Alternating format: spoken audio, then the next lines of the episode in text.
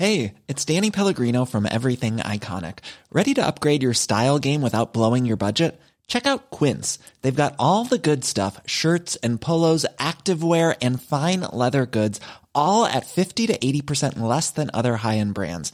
And the best part? They're all about safe, ethical, and responsible manufacturing. Get that luxury vibe without the luxury price tag. Hit up quince.com slash upgrade for free shipping and 365 day returns on your next order. That's quince.com slash upgrade. S'il vous plaît, mademoiselle, merci. Avec les chips. Santé Mario ouais Je crois que tout simplement je l'ai fait voler en éclats et euh, j'ai explosé son jeu. You cannot be serious Il est espagnol, Rafael Nadal Hello à tous et bienvenue pour ce 48e épisode. On se retrouve chaque mardi pour vous faire entrer dans les coulisses du circuit ATP et WTA à l'aide de parcours inspirants et d'histoires croustillantes. Alerte épisode de légende pour cette deuxième partie avec Thierry Tulane qui se livre comme jamais et nous régale avec beaucoup de sincérité et d'émotion sur son vécu d'entraîneur. Vous allez le découvrir, l'échange est très riche, c'est un bonheur. On parle de la mort intérieure vécue au moment de prendre sa retraite pour un sportif de haut niveau. On enchaîne sur un débat entre coach indépendant versus coach fédéral en termes d'efficacité, d'obligation de résultat, de pression, mais aussi d'insécurité dans son travail. Thierry nous livre ce qui est selon lui le combo parfait entre ces deux situations. Tutu revient pour nous sur son expérience en tant qu'entraîneur de l'équipe de France de Coupe Davis, puis on évoque leur collaboration presque fusionnelle de 7 ans avec Gilles Simon.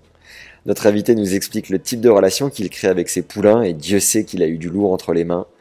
Grosjean quatrième mondial, Gilles Simon donc, sixième, Rodolphe Gilbert, Julien Varlet entre autres, Gasquet et Corentin Moutet plus récemment, et actuellement le vainqueur de l'Open d'Australie 2020, Harold Maillot, qui se remet d'une vilaine chute à vélo. On parle prépa mentale, gestion des réseaux sociaux et de l'influx nerveux des pépites que Tulane peut coacher, car ils sont évidemment plus sollicités que le commun des mortels. Je vous invite vivement à aller jusqu'au bout de cet entretien, puisque lors des questions de fin, on découvre la vision de la vie de Thierry qui est très inspirante, c'est un régal à découvrir.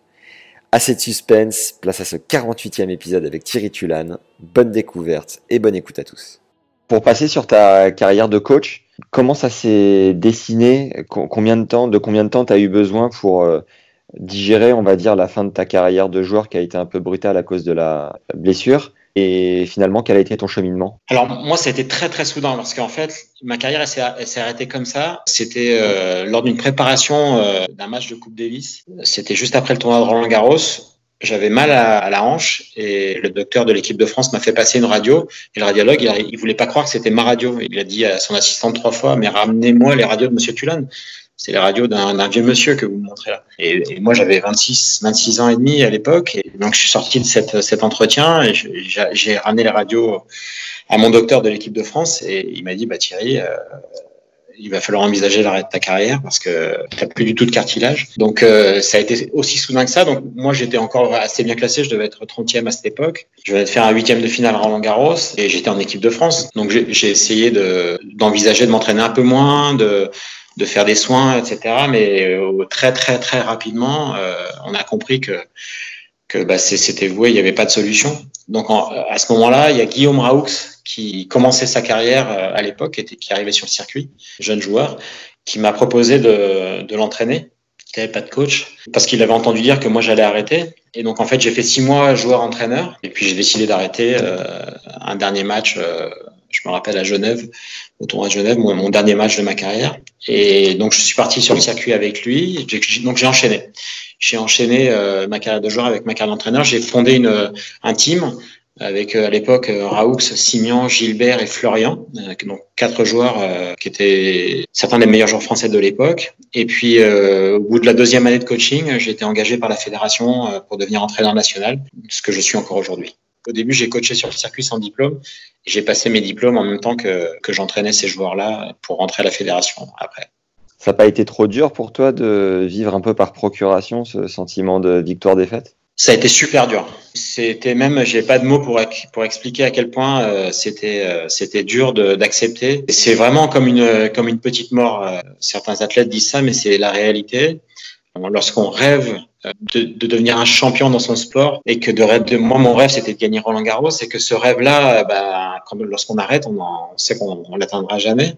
C'est c'est super dur. C'est c'est c'est dur de le décrire mais c'est c'est vraiment très très dur euh, et en fait le fait d'être d'être bien entouré le fait de d'avoir eu la chance de continuer avec un métier qui était quand même qui ressemblait beaucoup à, au métier de joueur de tennis professionnel, coacher des joueurs de tennis professionnels, former des joueurs de tennis professionnels, c'était euh, et, et, de commencer presque à zéro dans, dans ce métier-là, parce que ça n'a rien à voir hein, de, de, jouer et de coacher.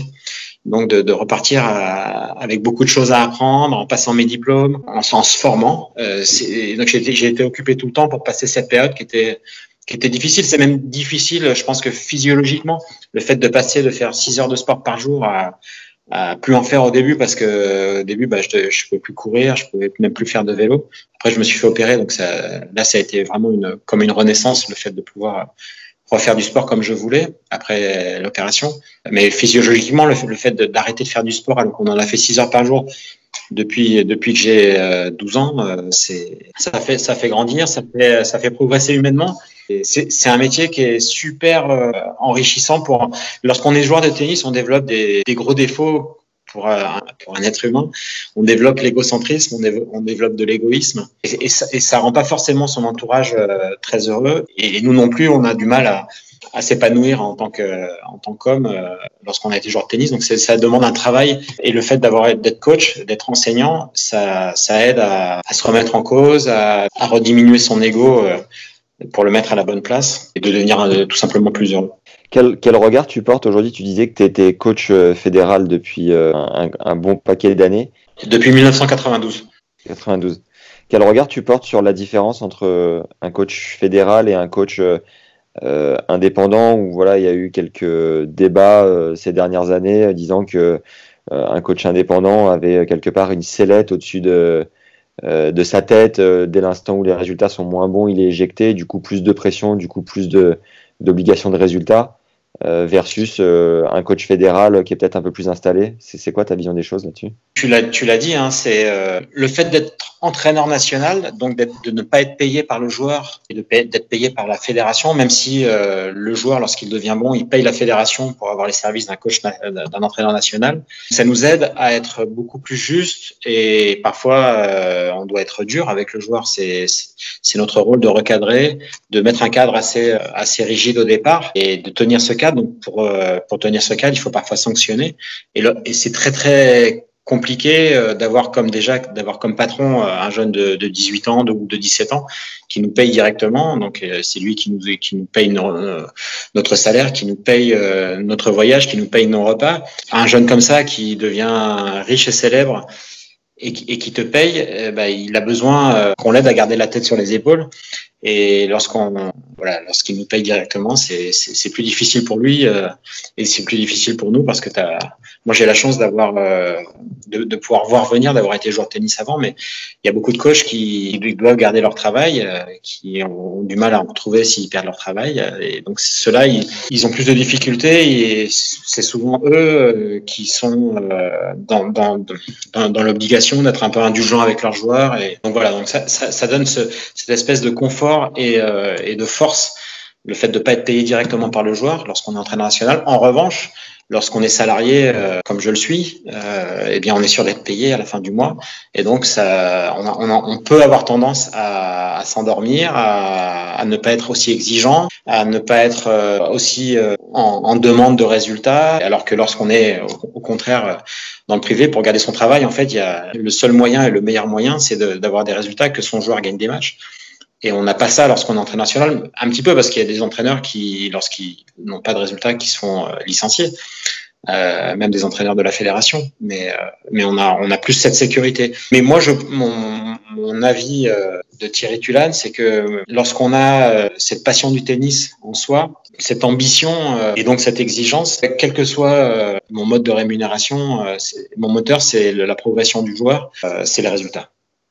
Quand ça gagne, euh, je dors bien et, quand ça perd, je me remets en cause, euh, je, je, réfléchis, je, je, je, suis pas heureux. Pour moi, ça n'a pas beaucoup d'incidence d'être euh, entraîneur national. Alors le, aussi le, le bénéfice d'être entraîneur national, c'est de travailler en équipe. Ça aussi, pour moi, c'est très important pour toujours essayer de progresser, trouver des solutions, faire, évoluer, faire évoluer un système aussi, euh, le système de la formation du tennis français.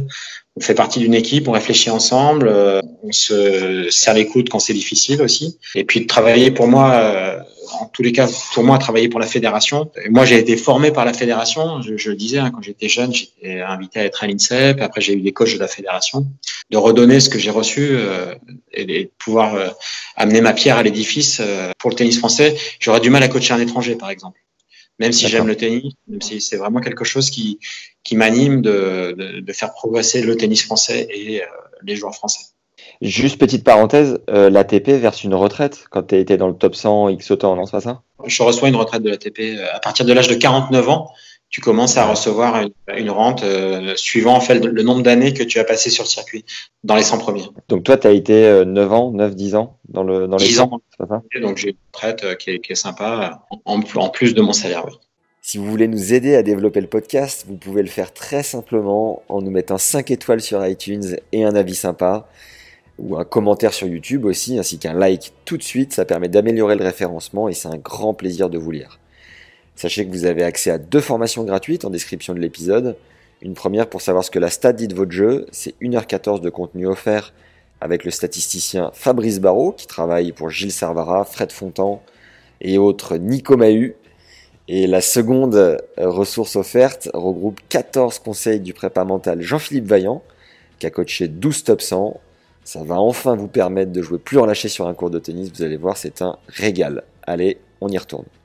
Tu as entraîné l'équipe de France euh, victorieuse de la Coupe Davis en 2001, c'est bien ça, avec Forger? Donc voilà, tu étais coach. Quel souvenir ou anecdote euh, marquante tu gardes de cette campagne? J'ai failli être euh, invaincu parce que j'étais l'entraîneur de l'équipe de France en 2001 et, et, en 2002. Et en 2002, on a eu des balles de match pour gagner deux années de suite la Coupe Davis. Euh, on a perdu contre les Russes euh, en finale à, Bercy.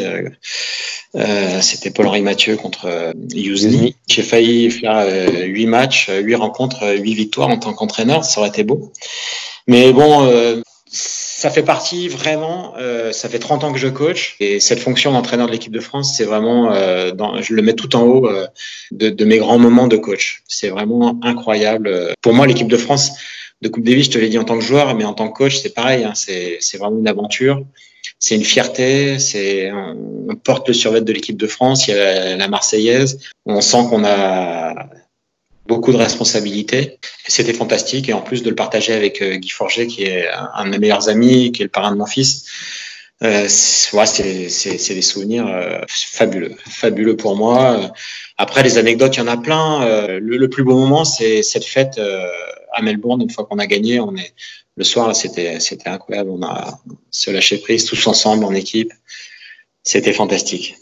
Quel bonheur. J'avais 12 ans lorsque on perd contre la Russie euh, à Bercy. J'étais avec mon père et je peux te dire que putain, j'ai versé quelques larmes. Ah ouais, dommage. Ouais. Paul Henry, c'est le premier pas en Coupe Davis de, de rentrer comme ça directement sur une finale.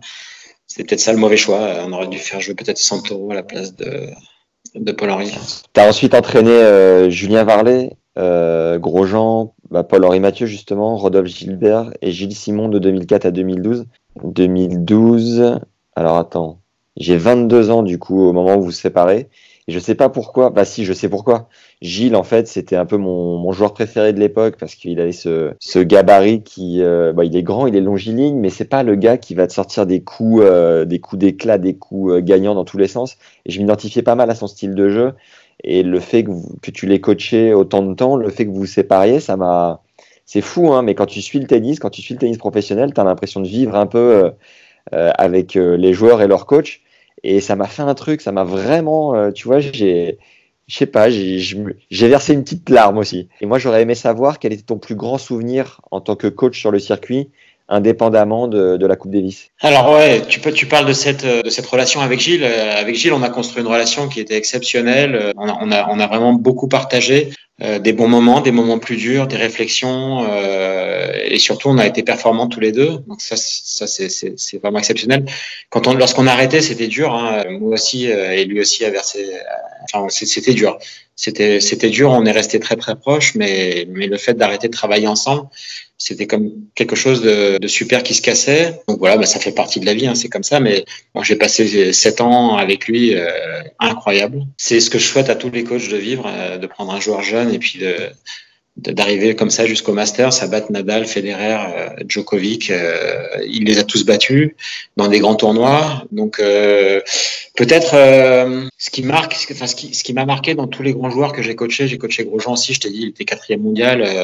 il a fait finale au Masters gagné Bercy et de, demi-finale à Wimbledon. Et ce qui reste, ce qui me marque, c'est les victoires en tournoi. Ça, c'était exceptionnel. Gilles, avec moi, il en a gagné 10. Euh, mais bon, ce qui, ce qui reste, euh, enfin moi, ce qui, ce qui m'a le, ce qui, ce qui reste le plus fort, c'est ce Masters lorsqu'il a battu euh, Federer au, au, Masters et qui se qualifie pour les demi-finales contre Djokovic. Euh, là, il arrive sixième mondial. Quand on sait d'où on est parti, des tournois futurs, des challengers, et puis d'arriver au Masters, là, c'est c'est génial. C'est ce long parcours. Hein. Ce qui est intéressant lorsqu'on coach un joueur, c'est de le prendre jeune, d'essayer de le faire progresser et puis d'arriver à, atteindre son, à exploiter son potentiel maximum.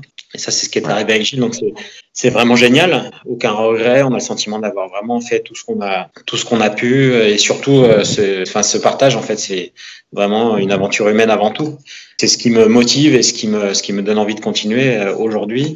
Et là, ça, une nouvelle aventure euh, a commencé pour moi il y a un an et demi avec ce jeune Harold Maillot, qui, pareil, on a réussi petit à petit à construire une relation qui est très forte, une relation de confiance, cette envie de partage, et puis avec bah, beaucoup de progrès assez vite. Et voilà, on est tous les deux euh, super motivé et, super content euh, d'être dans cette aventure. Et juste avant d'arriver euh, à votre expérience avec Harold, quel est le lien que tu tisses avec ces mecs que, que je citais juste avant, du coup Varley, Grosjean, Polo, Rodolphe Gilbert, Gilles? Est-ce que c'est un genre de lien qui va au-delà du pro, c'est-à-dire que tu deviens un ami, voire même une sorte de membre de la famille sur lequel on peut compter? Complètement, c'est ça. Alors plus ou moins suivant les personnalités, suivant euh, la manière dont ça s'est arrêté aussi, parce que lorsqu'on s'arrête, parfois c'est une rupture, parfois c'est euh, pour une raison extra-tennis, c'est arrivé, parfois euh, c'est le sentiment d'être arrivé au, au bout de quelque chose et, et, le joueur ou le coach a envie de démarrer une nouvelle aventure avec quelqu'un d'autre, donc ça aussi, mais euh, 9, 9, fois sur 10, les joueurs que j'ai entraînés sont restés des amis et restent des amis et, et on continue à partager humainement. Euh, enfin voilà, c'est cette amitié. J'ai souvent et j'ai quasiment tout le temps passé plus de temps avec les joueurs que j'ai coachés qu'avec ma propre famille. Donc euh, heureusement que, que cette aventure humaine est, est forte. En, en 2013, tu accompagnes des jeunes, euh, Laurent Locoli, Kelvin Emery, euh, en 2014 Enzo Quaco en plus sur la structure fédérale du coup. Est-ce que ton rôle de père t'aide à les comprendre, à, mieux leur parler et à faire passer euh, tes messages? Ah oui, sans, sans hésitation oui. Le fait euh, d'avoir d'avoir des enfants, des garçons surtout, et qui, ont traversé l'adolescence, les le mode de communication et, la relation qu'on peut avoir avec des jeunes est complètement différente de, de, de ma génération lorsque j'étais jeune. Aujourd'hui, il n'y a plus euh, cette espèce de respect automatique qu'on a vis-à-vis de son enseignant ou de son, de son entraîneur. Les, les, jeunes sont beaucoup plus matures, ont toutes les informations avec Internet. Leur lien euh, avec les réseaux sociaux aussi euh, est à prendre en compte. Donc, le fait d'avoir des enfants et de les voir fonctionner et de fonctionner avec eux, ça m'aide énormément pour plein de choses et notamment pour communiquer avec eux. Ces jeunes que tu as accompagnés, euh... alors attends, elle était où ma question? Voilà, qu'est-ce que tu penses qui manque à ces, jeunes joueurs justement pour s'installer vraiment parmi les meilleurs? Sans parler de Harold actuellement, mais de euh, Laurent Locoli, Calvin Emery et Enzo Quaco que tu as pu accompagner ah, il, leur manque un petit peu de tout, euh, des qualités physiques. Euh, certains se sont blessés beaucoup. Pour d'autres, c'est des qualités mentales, la maîtrise des émotions, cette envie démesurée de devenir fort, donc de travailler tous les jours super dur, de se relever de défaites difficiles à encaisser. Pour d'autres, c'est des qualités techniques qu'on n'a pas réussi à, à, développer. Mais souvent, les trois choses, elles sont liées. Hein. Le physique, le mental, et la technique, ce sont des choses qui, si on est, si on a des, lacunes euh, mentales, on a du mal à, avoir le courage, par exemple, de changer un coup, de changer une prise de raquette euh, ou de faire évoluer une technique, parce qu'on va être, on va être un petit peu craintif. Si on manque de robustesse physique, on va forcément avoir des moments, euh, des deux mois, trois mois d'arrêt qui vont, jouer sur la confiance. Voilà, donc tout, est lié. Il faut être fort dans les trois domaines. Donc, ce qu'il a manqué à ces trois joueurs que tu as cités et ce qui leur manque encore aujourd'hui, c'est cette capacité à améliorer ces, trois domaines physique, euh, le mental et la technique. Aujourd'hui, justement, tu es avec Harold Mayo, là, qui vient de gagner l'Australian Open Junior. Comment vous êtes venus à bosser ensemble? Lorsque j'ai arrêté avec euh, Corentin Moutet, un jeune joueur euh, qui est aussi très prometteur, j'étais libre. Moi, je me suis retrouvé libre euh, de joueur. Donc, la fédération allait me confier un, nouveau projet, alors que j'entraînais Richard Gasquet. C'était Richard Gasquet que, que j'entraînais à l'époque. Richard, en fait, souhaitait continuer avec moi, mais seulement sur 20 semaines. Donc, la fédération a estimé que pour m'exploiter le mieux possible, il fallait mieux me confier euh, un projet, euh, le projet d'un jeune joueur. Et Harold Maillot venait de terminer euh, son parcours à Poitiers en sport-études et arrivé au CNE, au Centre national d'entraînement. Il a émis l'envie de travailler avec moi, mais même si c'est pas c'est pas les joueurs qui ce sont pas les joueurs qui décident mais on tient compte de la vie des joueurs donc il a senti qu'en fait ça pourrait être il avait envie de travailler avec moi donc il a demandé au directeur technique national si c'était possible de travailler avec moi moi j'ai senti que c'était aussi nos caractères pouvaient correspondre et puis surtout son potentiel m'intéressait vraiment beaucoup. Et donc on a commencé ensemble euh, au moment de l'US Open 2019. Euh, 2018, pardon. Tu as des intuitions quand tu commences une collaboration avec un joueur? Oui, ouais, ouais, bah, parfois fausse intuition, parfois bonne, souvent bonne. Ce qui me séduit chez un joueur, c'est son envie de réussir. En numéro un, c'est son envie de réussir. En numéro un, ex je mets euh, le respect, le, respect de la relation, le respect du coach, euh, le, respect du métier, le respect euh, des institutions aussi. le respect pour moi, c'est très très important. Donc un joueur qui manque de respect, ça va être compliqué pour moi. Je vais mettre en place un cadre pour développer ce respect, mais lorsque ça, ça, avance pas vite dans ce domaine, sans, le respect, j'ai du mal à fonctionner. Donc voilà, quand il y a de l'envie et du respect, et puis en plus s'il y a du potentiel, c'est pour moi, c'est vraiment l'idéal et, je fonce. Et quelle a été ta situation la plus chaude à gérer en tant que coach? J'en ai eu plusieurs, mais c'est pas quelque chose qu'on a qu'on a envie de dévoiler. Euh, lorsque ça se passe mal avec un joueur et qu'on est très loin de la France et qu'on sent que bah, il faut arrêter. Euh, c'est compliqué parce qu'on est au bout du monde et on sent qu'il y a des choses qu'on peut, que, que, moi je peux pas laisser passer. Du coup, euh, faire une rupture quand on est loin, voilà, ça, ça, ça a été dur à gérer.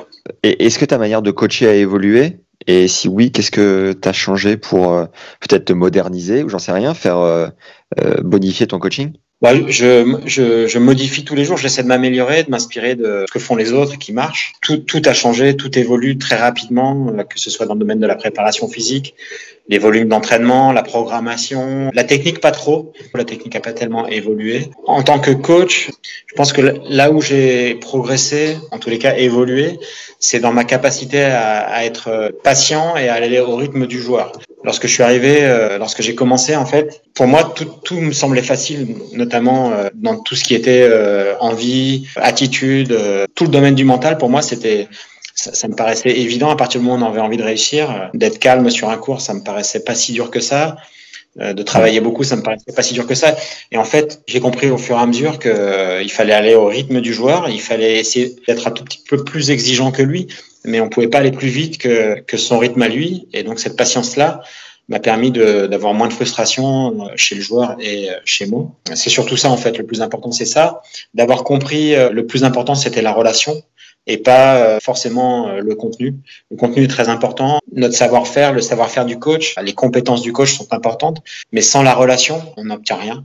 En fait, ça sert à rien d'avoir plein de savoir, mais, mais de ne pas avoir la relation. Donc là, quand on voit des, des, jeunes filles ou des jeunes, euh, des jeunes joueurs se faire coacher par des gens qui connaissent rien au tennis, mais qui fonctionnent super bien parce qu'ils ont une relation agréable et de confiance euh, et cette envie de partage avec euh, peut-être parfois leurs parents, parfois un ami, ben on voit que en premier il faut construire la relation et ça euh, c'est pour moi quelque chose que j'ai compris au fur et à mesure. Donc tu, tu juges indispensable de d'avoir une sorte de rôle de confident un peu, d'être aussi au fait de la situation sentimentale du joueur pour cerner un peu tous les paramètres autour de sa confiance sur le terrain, son équilibre, tout ça? Complètement, et de, gagner la confiance de l'entourage, gagner la confiance de la famille, essayer de, déceler les personnes importantes euh, aussi euh, et de s'appuyer sur eux pour passer des messages. Tout ce qui se passe en dehors du terrain est aussi important que ce qui se passe sur le terrain. D'aller au cinéma euh, avec son joueur, d'aller dîner avec son joueur, d'aller au musée avec son joueur, ce sont des moments qui sont qui, qui sont mine de rien très très important. Je l'ai découvert au fur et à mesure. Et prendre du plaisir à ça, prendre du plaisir à ce partage-là, parce que quand, lorsque le coach se sent bien, euh, le joueur se sent bien. Lorsque le joueur se sent bien, le coach se sent bien. Donc trouver cet équilibre. Qu'est-ce que tu penses toi de la préparation mentale avec un coach vraiment dédié à ça? Moi j'ai tout essayé. Ça fait 30 ans que j'essaie de comprendre comment je peux amener. Est-ce qu'il y a une méthode pour euh, développer cette capacité à maîtriser ses émotions? Et j'ai toujours pas trouvé. Et pour le moment, ce que j'ai trouvé en fait, c'est que si je me forme moi, donc dans, dans tout ce qui est euh, euh, l'apprentissage de la respiration, euh, la visualisation, les mots-clés, optimiser euh, les, temps morts sur le cours. Pour le moment, j'ai compris que la meilleure personne pour, pour aider le joueur à ça, c'est le coach. Donc je pense que le, le meilleur préparateur mental, c'est le coach pour moi aujourd'hui, puisque j'ai pas encore trouvé une personne qui, qui était capable de, bien connaître le jeu, bien connaître la, la, psychologie du jeu, d'être au top dans la sophrologie. J'ai pas encore trop testé l'hypnose, mais pense que c'est une voie pour euh, contrôler ses peurs. Euh. c'est une voie à explorer. Je, je connais pas encore bien ça. Comment est-ce que tu pratiques la visualisation auprès de tes joueurs? À l'entraînement, de mettre en place en fait des dans, dans des moments euh, où il y, a de il y a de la frustration, dans les moments où, où, il y a de la peur, de bien retenir en fait les moments lorsqu'on débriefe un match et les, surtout les grandes victoires d'essayer de, de capter et de, de mémoriser euh, les sensations qu'on a dans notre corps, les images qu'on a même du terrain, euh, de, de, soi, pour essayer de, de, les garder en tête et de les utiliser lorsqu'on est en difficulté. Donc c'est tout simplement ça. Voilà, ou des moments peut-être quand on est en forêt, qu'on court, de regarder des moments où on est apaisé, d'essayer de se trouver des images qu'on peut garder en tête et qu'on utilisera quand on est en stress ou en fait, c'est une fois qu'on a compris le mécanisme, après, c'est de le mettre en pratique, euh, chaque, chacun à sa manière. Donc, chaque joueur va fonctionner différemment. Des joueurs, ce sera plus sur des, un, ressenti euh, physique, d'autres, ce sera sur des images.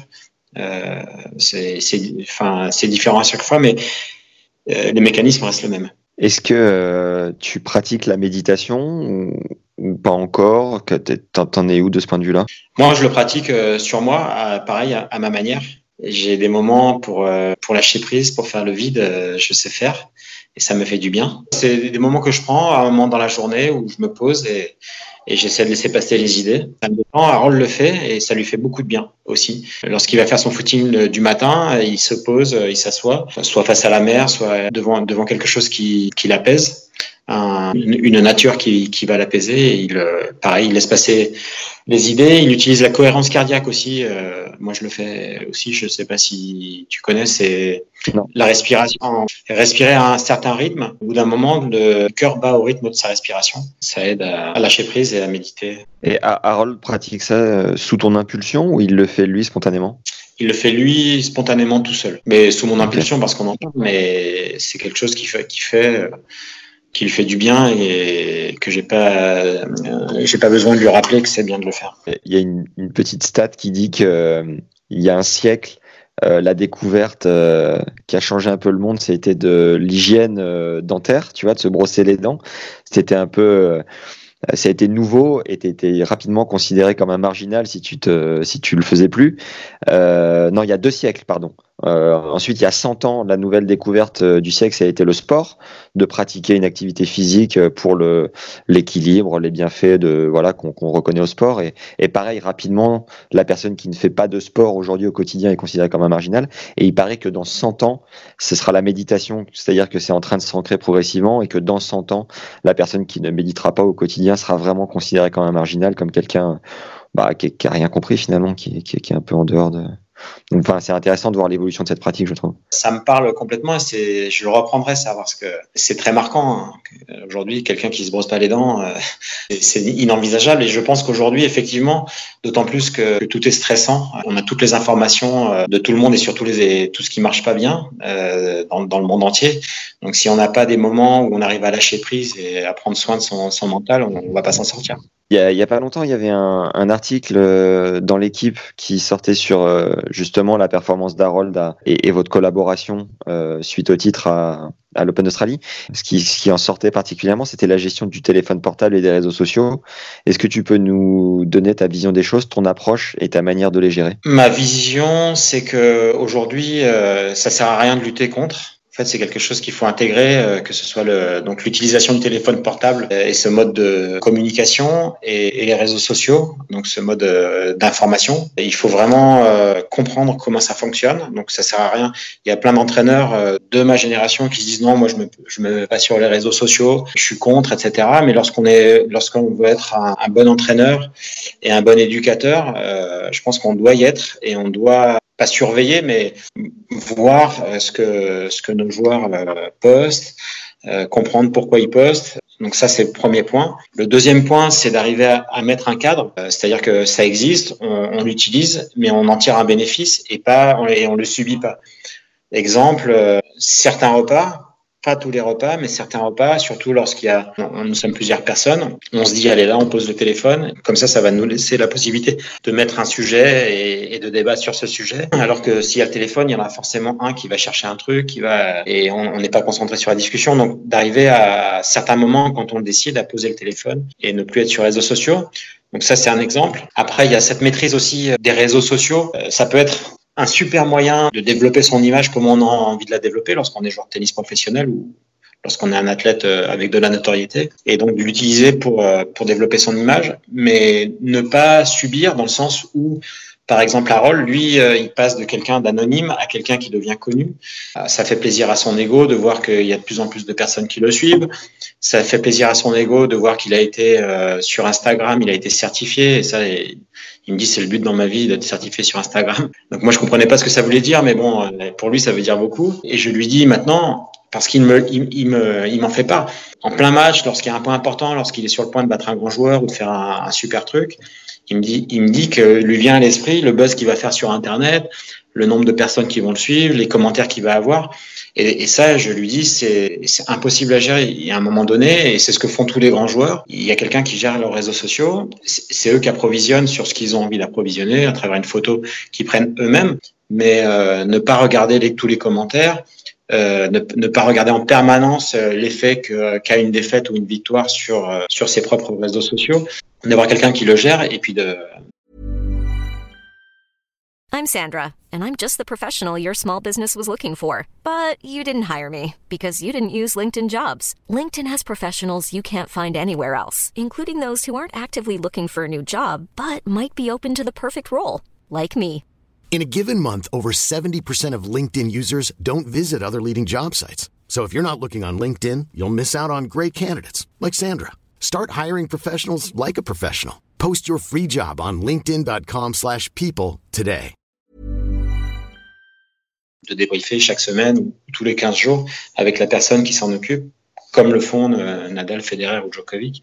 Donc là-dessus, c'est vraiment de mon époque, les joueurs avaient un agent, on avait un attaché de presse, mais aujourd'hui, il faut avoir quelqu'un, un attaché de presse qui s'occupe aussi de ses propres réseaux sociaux lorsqu'on devient une personne connue et, et surtout euh, lorsque lorsqu'on a une époque où on a du mal à gérer les les sites de Paris, les matchs, euh, les matchs arrangés, les, toutes les insultes qui vont avec ou voir des menaces. Si, si le Harold lit tout, c'est ce qu'il a tendance à faire, ça le perturbe trop. Quoi. Il, a, il se laisse euh, complètement envahir et polluer par, euh, par, par toute cette vague de, parfois même de haine qui, qui lui arrive et qui, dont il n'a pas besoin. Tu as une approche assez moderne, du coup, de, de, de, regarder ce qu'il ce qu'il poste pour quand même le comprendre, t'en inspirer. Et derrière, quel cadre tu fixes euh, concrètement sur le circuit pour optimiser ces, ses temps de concentration et son influx nerveux? D'avoir des moments, pose son téléphone, alors je peux pas moi lui prendre. Euh, au, centre national d'entraînement, à 10 heures du soir, ils doivent euh, rendre euh, leur téléphone et leur tablette. Donc ça, ça, ça fait partie du cadre. En tournoi, bah, je lui laisse son téléphone et après, lui, le cadre, en fait, on le construit ensemble. C'est lui qui essaie de, enfin, qui s'impose en fait les, qui s'impose les choses. Voilà, donc c'est euh, enfin, des moments dans la journée de passer de pas dépasser un certain nombre d'heures à la fin de chaque journée il y a le nombre de le temps qu'il a passé euh, dessus donc parfois il passe 8 heures c'est gigantesque hein, sur son téléphone donc de ne pas dépasser surtout les jours de match surtout les veilles de match aussi euh, voilà ce, ce cadre là et, le cadre on le construit ensemble et c'est surtout lui qui, qui essaie de, de, de se l'imposer après euh, même si il a 17 ans ou 18 ans maintenant et que lorsqu'il fait la fête, il a envie d'immortaliser, il, il, a envie de partager des photos ou des, des, des vidéos euh, de moments sympas qu'il a avec ses copains et ses copines. C'est quelque chose qu'il peut pas se permettre de, de partager euh, sur ses réseaux euh, de champion de tennis parce que aujourd'hui il, sait qu'il a qu'il a la responsabilité euh, d'être suivi par des jeunes, par des enfants et que il se doit d'être le, le, meilleur modèle possible pour eux. Comment tu juges l'évolution de la concentration des jeunes aujourd'hui euh, en rapport à tout ça? Bah, c'est de plus en plus compliqué pour eux à cause de, tout ce qu'on vient de dire. Et il y a beaucoup de travail à faire. C'est beaucoup plus compliqué aussi pour eux parce que ils ont l'habitude de zapper. Lorsqu'ils lisent un article, par exemple, sur un sujet, ils vont regarder que le titre. Harold, il a du mal à, lire deux pages euh, sans s'arrêter euh, d'un livre, sans perdre sa concentration. Il est impossible pour lui de regarder un film au cinéma quand on va au cinéma euh, sans regarder son téléphone et ses messages. Il a du mal à se concentrer et du coup, en fait, sur le terrain, bah, il sort de sa concentration très souvent. Donc, il y a un gros travail à faire sur des choses toutes simples, hein, de rester concentré 20 minutes sur un, dans une, une conversation euh, comme on a nous deux, euh, il, il, a, il arrive pas à rester plus, que 20 minutes à rester dans la conversation. Donc c'est, essayer de, repousser euh, sa limite euh, dans sa capacité à se concentrer sur un sujet longtemps parce que sur le terrain, il en a besoin hein, de rester concentré sans avoir trop d'écart de concentration pendant 2, 3, 4, 5 heures. Tu m'en parlais tout à l'heure dans ton coaching, l'utilisation de mots-clés. Du coup, tu fais référence à ça pour être impactant, pour prendre son attention de manière un peu plus ciblée. Comment tu fais toi pour t'adapter à ça? L'idée des mots-clés, en fait, c'est un, un mot ou une phrase courte qui te, qui te remettent dans, dans, dans la bonne direction. Donc c'est ouais. ça, lui, euh, il, a les siens, nous on a les nôtres en match parce que j'ai pas le droit de le coacher pendant les matchs, donc j'ai quelques mots clés comme ça euh, qui l'aident à qu'on a construit ensemble, qui l'aident à, se remettre ou à rester dans la bonne direction ou à se remettre dans la bonne direction. La bonne direction, c'est la concentration, c'est ici et maintenant. Il y a un truc tout bête, c'est que lorsqu'il perd sa concentration, souvent il oublie pourquoi il est là. Il oublie l'objectif principal, il oublie le moteur de tout ça, euh, qui est euh, de progresser, de devenir fort au tennis. Donc cet objectif tout simple et tout bête, bah, il a parfois besoin que, que je le rappelle et, et lui aussi a besoin de se le rappeler. T'aimerais que le tennis masculin évolue comme euh, le tennis féminin avec l'utilisation du coaching euh, entre les changements de côté? J'aimerais oui, mais je sais pas si c'est très euh, comment dire, ça donnerait pas la possibilité à à chaque un joueur d'avoir les mêmes les mêmes avantages. Federer l'a dit, lui avec tout l'argent qu'il a, il est capable de se payer les meilleurs coachs.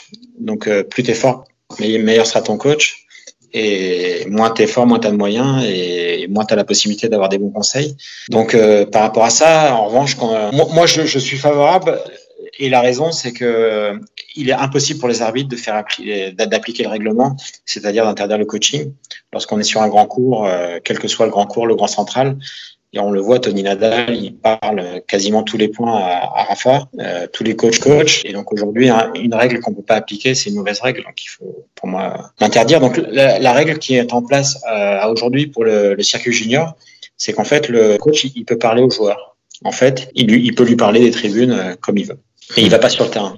Quel est le potentiel d'Harold selon toi? Pour moi, il n'a pas de limite. Je, je, ne lui vois aucune limite, mais sans, sans forcément se mettre de la pression à se dire il va être dixième mondial, il va être premier mondial. Je pense qu'il pense qu'il peut gagner des grands chelems euh, sur sur le grand circuit. Il peut aller très haut au classement ATP. il a aucune limite. Ça va dépendre aussi des autres. S'il tombe euh, sur une génération où tu as un nouveau Nadal qui arrive, euh, ça va être compliqué de gagner Roland Garros. Mais lui aussi peut très bien être ce joueur-là. Euh, je pense qu'il a il a il a pas. Je ne lui vois aucune limite. T'aimerais euh, reproduire une une Gilles avec lui, c'est-à-dire un parcours aussi long et et aussi linéaire dans le sens aller euh, crescendo euh, jusqu'au top du top quoi. Ouais, ouais complètement, complètement. Je rêve de ça. Il y a une étape importante dans la carrière de Gilles et je me rappelle très très bien, c'est lorsqu'il est rentré dans les dix premiers mondiaux, donc il a il a dépassé euh, l'élève a dépassé le maître. C'est c'est quelque chose qui a fait euh, qui nous a fait un petit euh, un petit coup d'accélération parce que c'était ça Harold lui il l'a un petit peu en tête d'essayer de voilà, d'arriver dans les dix premiers et, et, de me dépasser. Et en fait, l'ambition et le rêve, c'est d'aller le plus haut possible. Donc, euh, moi, je m'interdis pas euh, de, de, coacher un joueur qui gagne Roland Garros un jour. C'est mon rêve. C'est ton Graal? Ouais. ouais. C'est bon ça. Quel est selon toi le, le, coach, le meilleur coach du circuit et pourquoi? Alors pour moi, le meilleur coach du circuit, c'est Séverin, euh, le coach de Roger Federer. Il a commencé avec Roger au tout début de sa carrière et il est encore avec lui parce qu'il a traversé euh, des bourrasques et des tempêtes, parce qu'il a su gérer euh, tout l'entourage.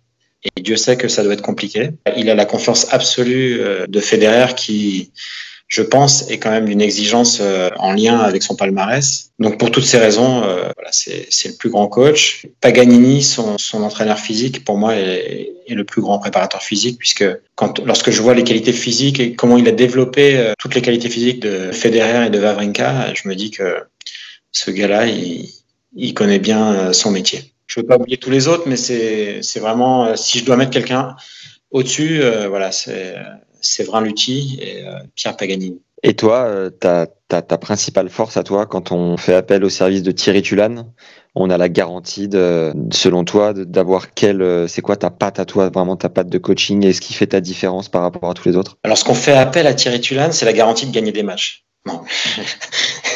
Allez, Non, en fait, on fait appel à un coach et, et je ne veux pas avoir cette prétention-là, mais moi, ce qui m'a toujours, euh, l'objectif que je me suis fixé, et ce que je me suis toujours imposé, c'est de faire progresser les joueurs et que mes, mes, joueurs gagnent des matchs et ça a quasiment tout le temps été le cas. Pour ça, euh, ce que j'ai dit tout à l'heure dans notre entretien, c'est de créer une relation et j'ai souvent réussi à créer cette relation qui est indispensable à la performance.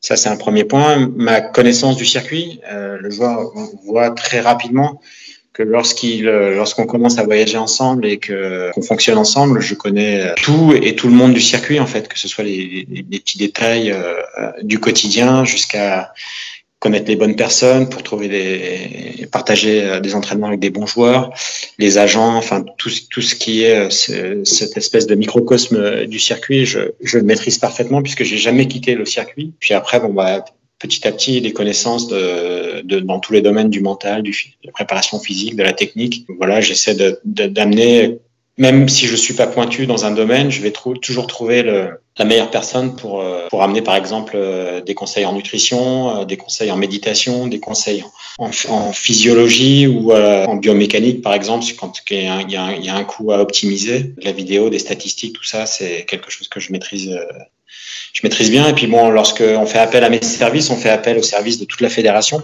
française de tennis. Et nous, on a, on a des moyens gigantesques euh, dans tous les domaines euh, que je viens, tous les domaines que je viens de citer. C'est, on a, tous des spécialistes qui sont avec nous dans notre équipe, euh, qui, qui peuvent aider au projet du joueur. C'est global et général. Et quand, tu parles de bonifier, d'améliorer les services le plus possible en termes de méditation, de préparation physique, de nutrition, c'est-à-dire que c'est toi qui vas aller chercher l'info et la rapporter au joueur, ou tu vas mettre le joueur en contact avec un expert, où tu vas éviter justement euh, qu'il y ait trop de distractions et trop d'intervenants. Comment tu vas procéder? On, on, fait le travail ensemble. C'est-à-dire que moi, je participe toujours parce que j'ai soif d'apprendre. Lorsque je demande l'intervention d'un spécialiste, j'ai besoin, euh, j'ai besoin de savoir en fait ce que le joueur euh, prend comme information. Et c'est moi qui vais aider le joueur à l'appliquer au quotidien parce que euh, souvent le spécialiste, quasiment tout le temps, le spécialiste ne voyage pas avec nous. Et moi, je serai le meilleur relais pour le travail en question au quotidien. Donc, c'est un travail à trois. Lorsqu'il y a un spécialiste qui, par exemple, lorsqu'on travaille sur les statistiques des matchs, ben, moi, je suis là, il y a le joueur et, et il y a le spécialiste qui, qui nous donne des idées. Moi, je sais ce qu'avec Harold, par exemple, là, en ce moment, euh, je sais ce qu'on recherche quand on analyse les matchs. Donc, ça va être un travail à trois. Quand il y a... Alors, le, seul euh, domaine dans lequel euh, j'interviens un peu, c'est lorsqu'il y a un travail avec un psychiatre ou un psychologue.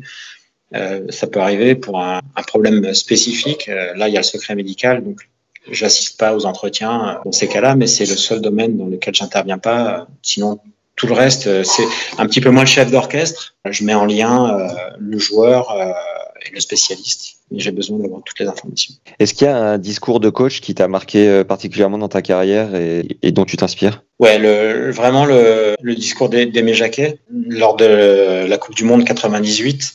On a eu la chance d'avoir cette ce documentaire Les yeux dans les bleus et je vois sa capacité à parler différemment à chaque euh, personnalité de son équipe. C'est pour moi, euh, bon, déjà ça ça m'a fait bien rêver.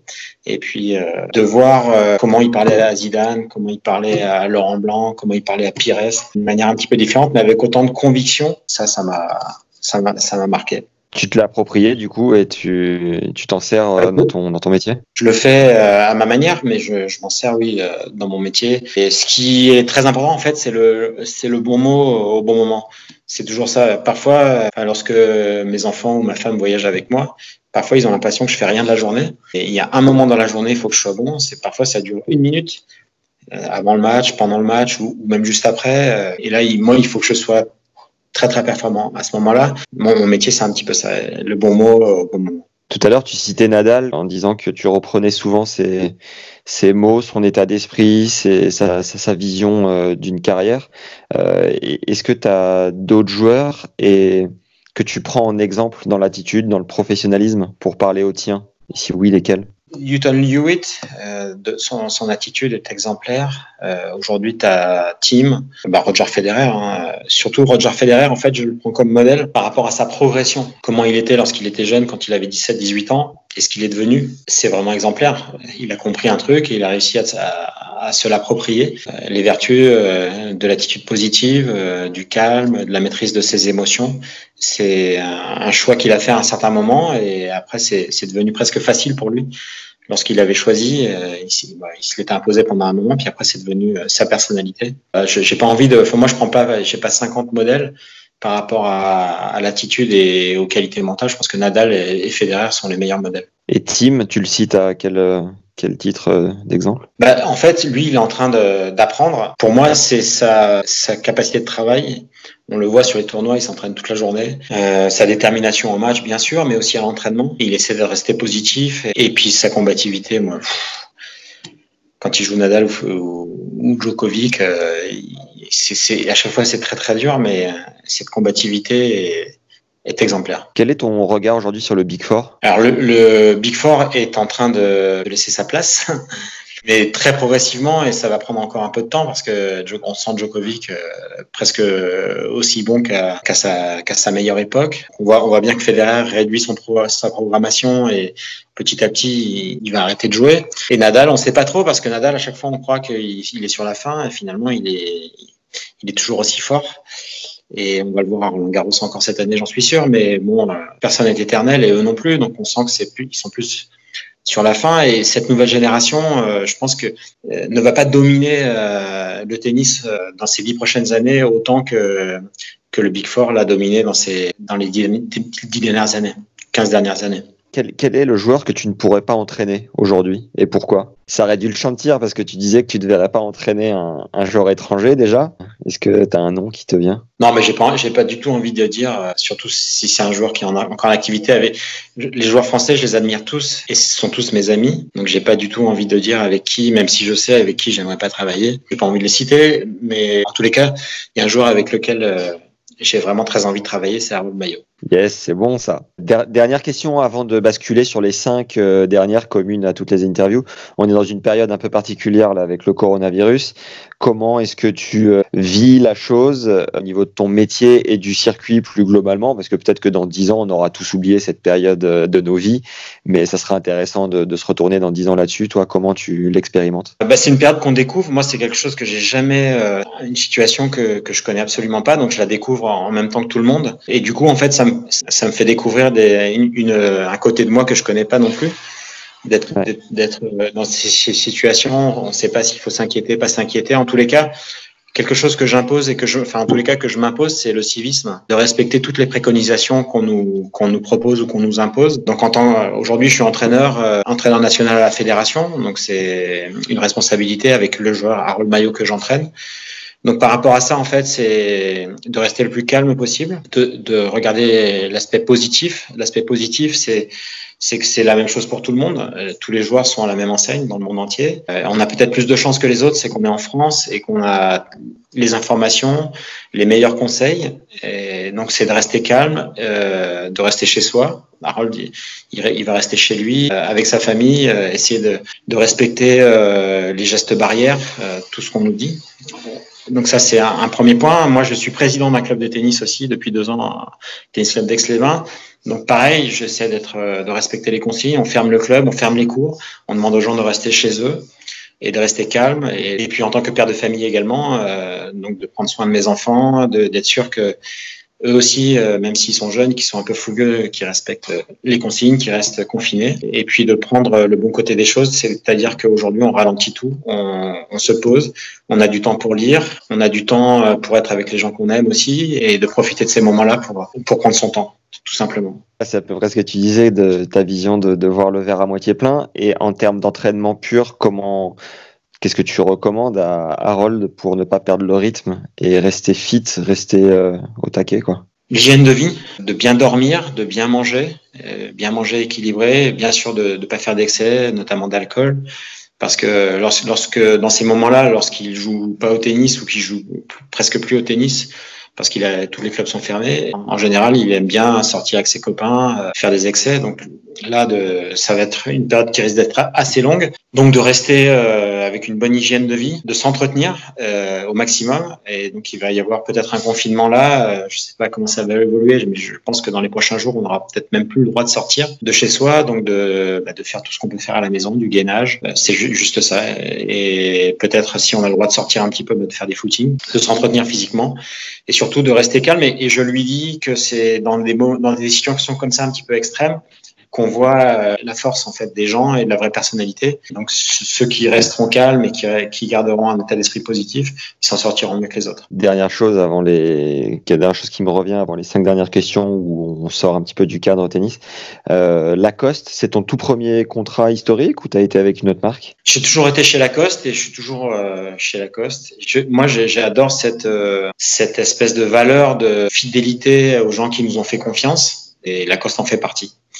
J'ai toujours eu euh, les mêmes marques en fait. Qu'est-ce que tu as ressenti la première fois quand tu as signé ton contrat où tu t'es dit, putain, une marque fabrique des fringues pour moi, je suis ambassadeur, c'est quand même, c'est génial, c'est incroyable. Euh, au tout début, c'était incroyable de recevoir ma première dotation parce qu'au départ, c'est pas c'est pas de l'argent qu'on reçoit, c'est des, des vêtements. Et je me rappelle, j'étais à l'INSEE et je suis arrivé, enfin, quelqu'un m'a amené mes mes premières tenues Lacoste euh, que j'ai eues gratuitement. J'étais énormément ému, euh, très fier aussi, même vis-à-vis de mes parents qui avaient plus besoin de m'acheter mes vêtements. Ça, c'était c'était vraiment une énorme fierté. Puis après, les premiers contrats, je me rendais pas compte parce que comme comme j'ai dit avant dans cet entretien, l'argent pour moi c'était secondaire, donc j'ai j'ai pas trop de souvenirs des, des, montants, des contrats, etc. Mais d'avoir une grande marque française qui me fait confiance et, et dont euh, j'ai eu la chance d'être l'ambassadeur même encore un tout petit peu aujourd'hui, bah, je suis très fier. C'est un sentiment de fierté. Alors Lacoste a beaucoup évolué. C'était une entreprise très familiale avec René Lacoste que j'ai connu, que j'ai bien connu, euh, et, puis ses enfants qui ont repris euh, la société. Puis aujourd'hui, c'est une société suisse qui a racheté. Mais j'ai le sentiment de, de, faire partie de cette aventure euh, du crocodile. C'est génial. Quelle est ta tenue de légende euh, sous Lacoste Est-ce que tu en as une que tu as gardée en particulier qui te rappelle quelque chose de fort? Non, j'en ai gardé aucune. Je vois sur les photos. Mais bon, c'est le, fameux polo blanc euh, avec la, le tissu à, à maille euh, qui est un peu légendaire, qui, qui, qui reste marqué même encore aujourd'hui. Ça, c'est un petit peu ça, cette, cette, c'est ce polo Lacoste avec lequel j'ai joué toute ma carrière. C'est bon ça. Alors pour terminer, euh, comment est-ce que tu essayes d'être une meilleure personne aujourd'hui dans ta vie en règle générale? Les sourires, l'amour que, que je peux donner à travers euh, des, des, gestes euh, tout simples, même à des gens qui n'ont rien à voir avec mon métier, de donner de l'amour au maximum et de partager cet amour euh, avec tout le monde. Est-ce qu'il y a un livre qui a changé ta vie? Il y a deux livres qui ont qui, m'ont pas changé ma vie, mais qui m'ont ouvert l'esprit. Le, le, Monde de Sophie, euh, c'est de Gardner. C'est en fait c'est une introduction à la philosophie pour un sportif, un, le, joueur de tennis que j'étais, qui était un peu un culte.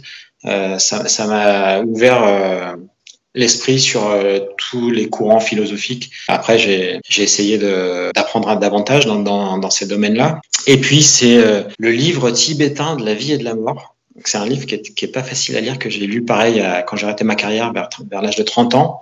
Et ça m'a ça m'a donné envie de, de découvrir le, le, bouddhisme. Il y a pas mal d'idées qui viennent de la de la philosophie bouddhiste qui, qui m'ont interpellé, qui m'aident à, à, être un peu plus heureux au quotidien. C'est des livres que tu offres à tes joueurs ou aux personnes que t'aimes ou ça reste assez personnel et finalement tu le gardes pour toi? C'est des livres que j'ai partagés avec mon, mon, entourage, mais c'est ça doit être, enfin surtout le livre tibétain de la vie et de la mort, c'est un livre qui est qui est pas si facile à lire. Il faut vraiment avoir la volonté de le lire. On, on voit très rapidement si on a envie de s'accrocher ou pas. Quand on me pose la question, je, comme je lis, je lis beaucoup, euh, je le dis quand on me pose la question. En ce moment, tu dis quoi? Des livres de développement personnel, par exemple. Je suis en train de lire celui-là. C'est on n'est jamais. Yes. Monsieur Salman, très bien.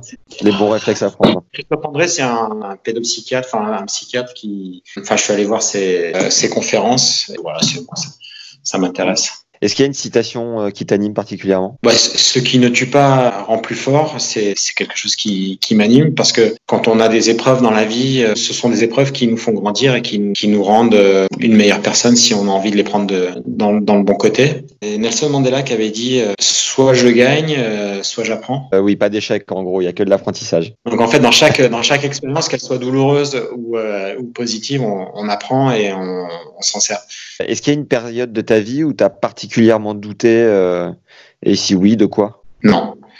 Non, non, j'ai toujours eu euh, la, la, période la, plus dure, ça a été euh, lorsqu'on m'a annoncé que j'arrêtais euh, mon métier de joueur de tennis professionnel. Je me suis demandé là à ce moment-là si j'allais retrouver une passion et si ma vie elle, avait, allait être aussi euh, aussi belle qu'avant euh, qu'on m'apprenne que j'allais arrêter de jouer. Et, mais elle, a été assez courte cette période parce que comme je t'ai dit, j'ai j'ai enchaîné ma carrière d'entraîneur avec ma carrière de joueur. Il n'y a pas eu pas eu trop longtemps ce, ce flottement. Qu'est-ce que tu dirais aujourd'hui au, au Thierry qui a commencé à jouer au mur avec bains et qui savait pas tout ce qui l'attendait.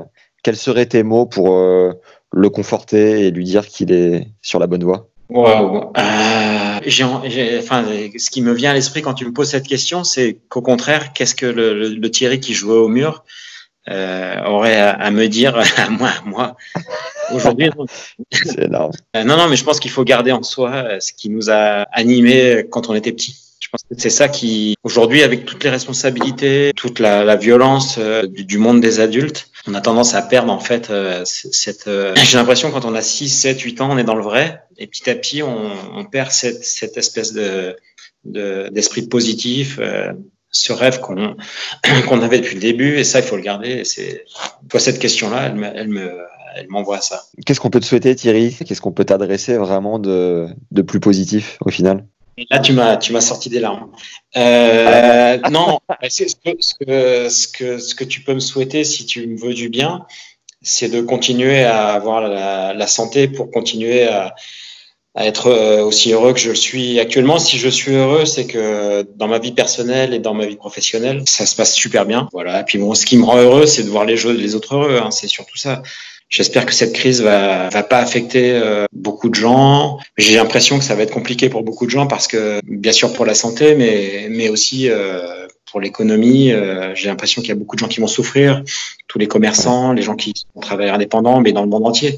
Donc ça va ça va impacter. Après, dans mon envie d'être positif, j'ai l'impression qu'en fait le fait que tout le monde ralentisse, euh, bah ça va peut-être faire comprendre aux gens que la surconsommation, euh, cette envie euh, que, l'économie euh, progresse tout le temps. J'ai l'impression que qu'on va dans le mur, donc ralentir, c'est pas mal. Ça va être une prise de conscience assez, assez dingue, en effet. Où est-ce qu'on peut te suivre, te contacter et suivre ton actu? Mon Facebook. Et voilà, mon Facebook, en fait. Dernière question, euh, comment est-ce que tu connais Tennis Légende et qu'est-ce qui te, te plaît, qu'est-ce qui t'a poussé à accepter cette interview? À travers euh, Facebook, justement. Euh, lorsqu'on aime le tennis, il y a tout. Que ce soit l'histoire du jeu et le tennis d'aujourd'hui, les, les à côté. Vous êtes toujours là à avoir les dernières informations, à faire ressortir des moments incroyables de l'histoire du jeu aussi. Et, et, vous êtes les seuls en fait. Et, enfin, je vois, je vois pas d'autres. on vous appelle comment des, un groupe, un, un, un média. Un, un, média, voilà. Vous êtes un média assez complet et vous n'êtes pas là à faire des polémiques.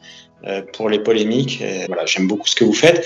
Et euh, une des personnes avec lesquelles je dirige euh, mon club, Émeric Barcella, m'a, dit qu'il avait un copain qui, qui fait un truc fabuleux sur Tennis Légende. Je dis bah oui, Tennis Légende, je connais super bien. Donc voilà, ça m'a donné. Bah, j'étais super fier qu'on fasse appel à moi pour pour, pour faire une interview en fait. Un grand merci à Emeric de nous avoir mis en contact et puis surtout un grand merci à toi d'avoir pris le temps d'avoir joué le jeu. On arrive à pas loin de deux heures d'interview. Alors je te rassure, en fait l'idée c'est de faire un podcast et le podcast, tu sais, c'est de l'audio. C'est quelque chose qu'on consomme de plus en plus à un média qui, a, qui a vraiment le vent en poupe parce que comme tu le disais, on a de moins en moins de temps et le podcast c'est un peu un contre-pied où tu vas le consommer quand tu es au volant dans les bouchons, quand tu es en train de découper des carottes pour euh, te faire à manger, quand tu es en train de passer l'aspirateur et qu'au final tu peux optimiser ce temps en ayant dans les oreilles euh, quelque chose, un parcours, un discours inspirant. Et, euh, et, ces deux heures d'interview ne me font pas peur. Je suis certain qu'ils euh, qu'ils raviront certains passionnés, d'une part, et euh, d'autre part, ben voilà, merci de t'être livré autant sur ta carrière de joueur où euh, j'en ai appris euh, un paquet et, Et merci d'avoir été hyper généreux sur les détails. Et sur la partie entraîneur, bah, c'est du pain béni parce que tu es avec un joueur qui monte et dans lequel tu, tu, tu, crois tellement que bah, voilà, c'est beau à voir. Et dans ton approche plus globalement, je trouve ça génial, ta, ta vision un peu moderne des choses tout en t'inspirant de développement personnel, de méditation, de visualisation, de technologie. Euh, voilà, tu, tu laisses rien au hasard. Et c'était vraiment euh, hyper enrichissant de, de, parler avec toi pour le l'amoureux du tennis qui te connaît depuis hyper longtemps et qui à la fois, tu vois, en cherchant sur internet, je trouvais pas euh, énormément d'interviews, donc je suis super heureux de pouvoir euh, proposer cet échange euh, de manière ouverte aux gens qui s'y intéresseront. Quoi. Voilà, un grand merci. Avec plaisir. Bah, c'est assez rare de, de, faire des interviews avec des gens qui connaissent aussi bien euh, les détails. De, tu m'as posé des questions sur moi qui, qui m'ont refait réfléchir à moi quand je jouais et puis des questions aussi pertinentes. Ouais, c'est pas tout le temps. Merci à toi, merci à vous et continuez à, à, développer Tennis Légende. Là, c'est c'est super. Trop cool. À très bientôt Thierry, prends soin de toi. Salut Maxime, ciao. Toi aussi, prends soin de toi. Ciao. Voilà, c'est fini, comme dirait Jean-Louis Aubert. Merci d'être encore avec nous et surtout si vous voulez nous aider, ne partez pas sans avoir mis 5 étoiles sur Apple Podcast et un commentaire sympa sur cette même plateforme ou sur YouTube. Ça nous permet de faire connaître la chaîne. Chaque détail compte vraiment. Donc j'insiste, faites-le et vous êtes évidemment éternellement des légendes dans notre cœur. D'ailleurs, un grand merci à Afrobeat Femi pour ton dernier commentaire adorable, je te cite. Fidèle auteur depuis le premier épisode, toujours au top, jamais déçu. Les coulisses, des anecdotes, parfait pour les fans de tennis. Max, ta curiosité et ton empathie font de tes interviews des moments uniques. Bravo. Ah, merci. Voilà. Sachez que c'est un immense kiff de vous lire, donc surtout, n'hésitez pas et lâchez-vous. Encore un énorme merci à Emeric Barcella qui m'a mis en contact avec Thierry. Et vous le savez peut-être, mais j'ai tourné énormément d'épisodes pendant le tout premier confinement, car pour la première fois de l'histoire, les joueurs, les joueuses et coachs, et globalement tous les humains sur cette planète ont eu du temps et ont pu répondre à mes questions sans regarder leur montre. Mieux, j'ai même senti une certaine bouffée d'oxygène chez certains, de parler avec une nouvelle tête, qui était la mienne, et de voyager au fil d'un échange sur Skype ou sur Zoom. Thierry était ma deuxième interview seulement, il me replongeait dedans pour le montage et hyper émouvant, parce que sa sincérité, sa générosité, son émotion me parlent. Ses larmes à la fin montrent bien à quel point notre champion et entraîneur aujourd'hui a le cœur sur la main. Voilà, donc merci de t'être prêté au jeu, Tutu, et le meilleur dans la suite de votre collaboration avec Harold. Un grand merci à Cédric aussi, qui nous soutient depuis cette semaine sur la plateforme Tipeee. Sachez que vous pouvez le faire à hauteur de 2 euros, soit un café par mois ou plus, si le cœur vous en dit. Cédric nous écrit au passage, j'écoute tes podcasts à chaque sortie running ou dans la voiture. Quoi de plus logique que de vous soutenir pour votre travail? Bise les légendes. Eh bien, merci et bise à toi mon Ced. Euh, n'hésitez surtout pas à envoyer votre ou vos épisodes préférés à vos potes et abonnez-les directement sur leur téléphone. Le bouche à oreille est quelque chose qui marche très très bien pour développer les podcasts. Encore une fois, c'est un moyen de nous aider et de nous soutenir. Enfin, pense à récupérer tes ressources offertes dès maintenant pour mieux comprendre ton style de jeu et avoir des schémas plus clairs sur un cours de tennis grâce aux 4 clés d'optimisation enregistrées avec notre expert de la stat Fabs Barreau. C'est le premier lien en description. Et si tu veux arrêter de mouiller en match ou dès qu'il y a de l'enjeu, j'ai regroupé 14 enseignements du prépa mental Jean-Philippe Vaillant qui est passé au micro. Jean-Philippe a coaché 12 top 100 et c'est le deuxième lien en description. Tu peux aussi nous souffler des idées grâce à un questionnaire en lien, lui aussi dans la description. Il nous permet de mieux comprendre ce qui te plaît pour continuer à te régaler. Enfin, si vous avez des projets à nous proposer, vous pouvez m'écrire sur LinkedIn à Max Zamora, z a m o r Merci à tous ceux qui ont déjà pris le temps de le faire. Surtout, n'hésitez pas, pareil. C'est toujours très très cool d'échanger avec vous un peu en off. Ça fait toujours très plaisir. Voilà, c'est tout pour aujourd'hui. Prenez soin de vous les légendes. Merci pour vos bonnes ondes et à très vite. Ciao.